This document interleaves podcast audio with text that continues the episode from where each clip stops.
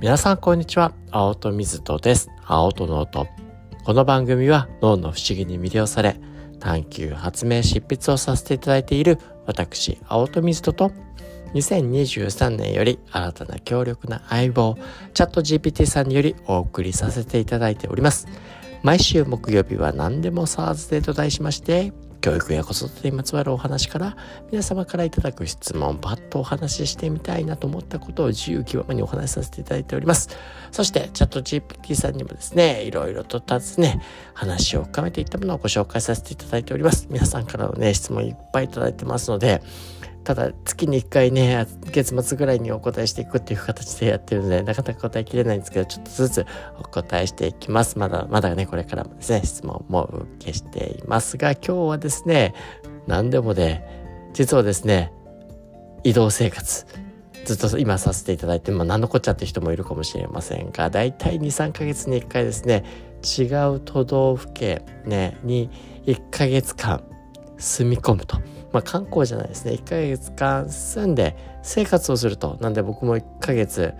えー、4月から5月にかけては沖縄にいました。そしてこの7月から8月にかけてですね北海道にいたわけなんですがね、観光そんな1ヶ月もしてられませんからね。あのそこでちゃんとお仕事もしながらそして家族を連れて奥さんとそして4歳の娘。で娘もですねちゃんとその現地の保育園、幼稚園にですね、通うという形で、実際の生活を違った土地でやっていくというね、こう移動の生活をしてみるっていうことをですね、きっとなんだか価値があるんじゃないかと、学べることがいっぱいあるんじゃないかと、成長できるんじゃないかと、まあ、そんなことをですね、あの、勝手に妄想して、いや、まあ、脳的なね、仮説はもちろん持ってるんですけど、ただそれを言うは安し、行うはがだしだと思いますので実際に我々が自分自身が動きながらね、そこから得られるものっていうものをですね、あの、こうね、少しでも気づきは皆さんにご紹介できたらなというふうに思いながら、まあ活動していると。まあ何よりね、自分たちが楽しみたいとね、楽しいからやってるっていうことなんですけど、まあそういった形でね、ちょうど、ね、昨日、北海道から東京に戻ってまいりました。というわけで約1ヶ月間北海道にいたわけなんですけど、まあ、今回はねその沖縄で1ヶ月生活してみての、まあ、反省であったり学びであったりもっとああしたいこうしたいっていうものもありましてね。まだね、僕の中でも帰ってきたばっかなので何も整理できてないですし、これからいろいろまとめていこうかなというふうに思ってるところなんですけど、まずこう、横断的、俯瞰的にこう感じて、いや、やっぱり良かったなっていうね、1ヶ月間移動して他の土地に今回北海道を全て良かったなと。これは率直な僕の中での感想。で、まずは一つはね、うちの娘もそうですけど、僕たちもそうですけど、こうやっぱりね、違った土地、環境をガラッと変えるっていうのは自分たちにとって新しいシグナル、刺激たちがやってくる。だったらそういった環境においていかに適応していくのかっていうのはやっぱり我々のね脳にとっては大きな成長の機会だよねと。まあ一番ね大変なのは娘です。娘は、ね、僕らはもう会社自体がね変わるわけではない大人の変わらないので土地が変わってそこでまた違ったね仕事をするっていうだけではありますけど娘は学校だったりね幼稚園保育園変わりますからね全く見知らぬ人の集団の中にポンと投げ込まれそこの中から適応していくいやもう本当にこれはね、嬉しい限りですね。嬉しい限りというか、初日はどうしても嫌ですよ。やっぱり自分ね、知らない人たちのポンと投げ込まれて緊張もするし、なんか友達もせっかくできたのにいるのに、誰もいないところに投げ込まれる。けどですね、やっぱりね、その1日目にして、なんとか友達作ろうと。で、先生たちもびっくりしてたんですけど、やっぱりね、自分からこう、一緒に遊ぼうって子供たちこうね、友達に声をかけてって、なんとかね、本当にねこうもう友達を作る力とかね楽しむ力をつけてるんだなと。ねもうちょっとね親バカですけどええやと思うんで勝手にね肌から見てもう本当に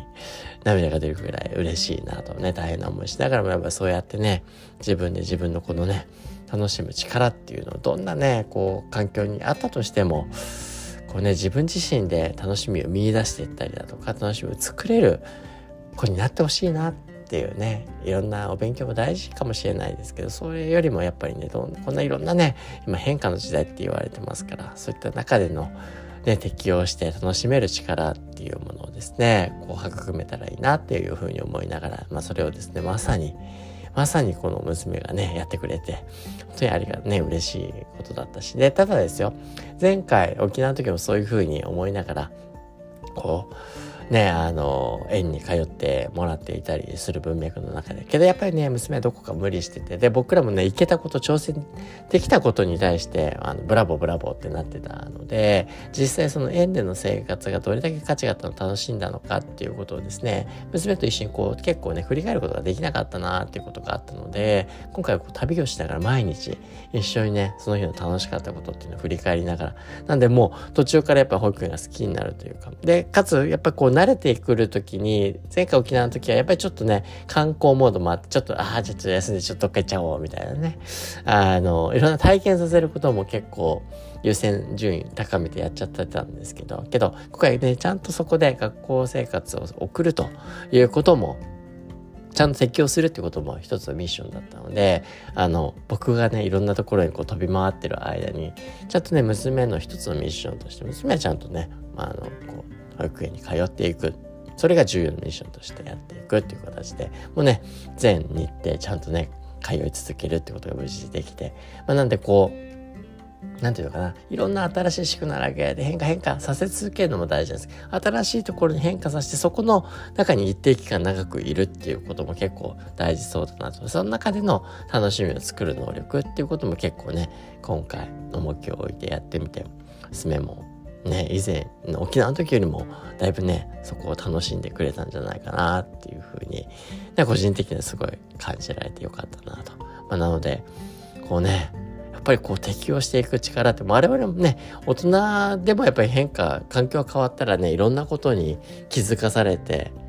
あの今例えばですよあの僕にとってこう睡眠ってすごく大事だったのであんまりね、物欲ってない方なんですけど、ベッドとかに関しては結構ね、高級な、あの、マットレスを買って、あの睡眠の質を高めると、普段生活している文脈の中では、あの、生活してるんですよ。けど今回、移動生活で1ヶ月間、もうね、あの、下は畳でもない板の上みたいなね、あの、ところに、えー、もうほんと一枚薄っぺらいマットレスでパッと引いて、お布団を引いて、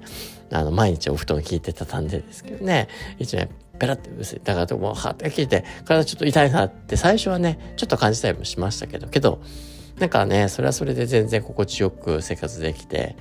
あれなんだかね、まあ逆に帰ってみるとこうありがたみみたいなものであったり、まあ、しっかりしたね、ベッドとかで寝れてる、あ、なんかありがたいな、なんてね、あの、いつものことはそれが当たり前じゃないよね、ということ。なんで、本当ね、こう移動生活をしていくと、ミニマム、本当に必要なものだけ持っていくっていう生活になるので、このね、物質的な、なんかつながりというか欲求というか、そういったものたちっていうのがどんどん排除されていって、本当に必要なものっていうところに焦点が当たる？そしてけど帰ってきたら帰ってきたで、やっぱりそのね、便利なテクノロジーであったりだとか、道具であったりだとかっていうものに感謝をする気持ちっていうのが芽生えてくるし、まあ娘と帰りながら、いやなんか楽しかったんだけど、やっぱ帰ってくるとね、なんかそこはそこの落ち着きあるよねっていうね、そういった心境になってったり、またそこのホームの良さみたいなことも味わえて、この今まであったっていうところのね、強いその当たり前化しちゃったっていうものの当たり前が当たり前じゃなかったんだって気づけること変化をかけることによってやっぱこの当たり前バイアスになりそうなところが解かれていってありがたみ楽しめる要素表面積を広げてくれるってところに作用してくれてるっていうところがやっぱりね一番こう通じて感じられるところかなっていうところ本当はねいろんな学びがあって今日僕のメモの中でもね話したいこといっぱいあったんですけどただ何よりもこうね違った環境で生活してみてでそうするとね普段今までやってたところに対する感謝であったりありがたみってところがますます増してくるしやっぱり新たなところに対する環境適応っていう文脈の中で自分たちもねこういろいろなね成長ができたんじゃないかなとそんなところが一番ね感じられたとこかなというわけで、まあ、これからもねちょっとずつもう沖縄行って北海道行ってねこういう同生活他にもまあね、新潟であったりとかやってみたので、ちょっとね、横断的に見て気づけたことをシェアしていけたらなというふうに思います。というわけで本日はここまで。また明日お会いしましょう。アウトの音でした。Have a happy day.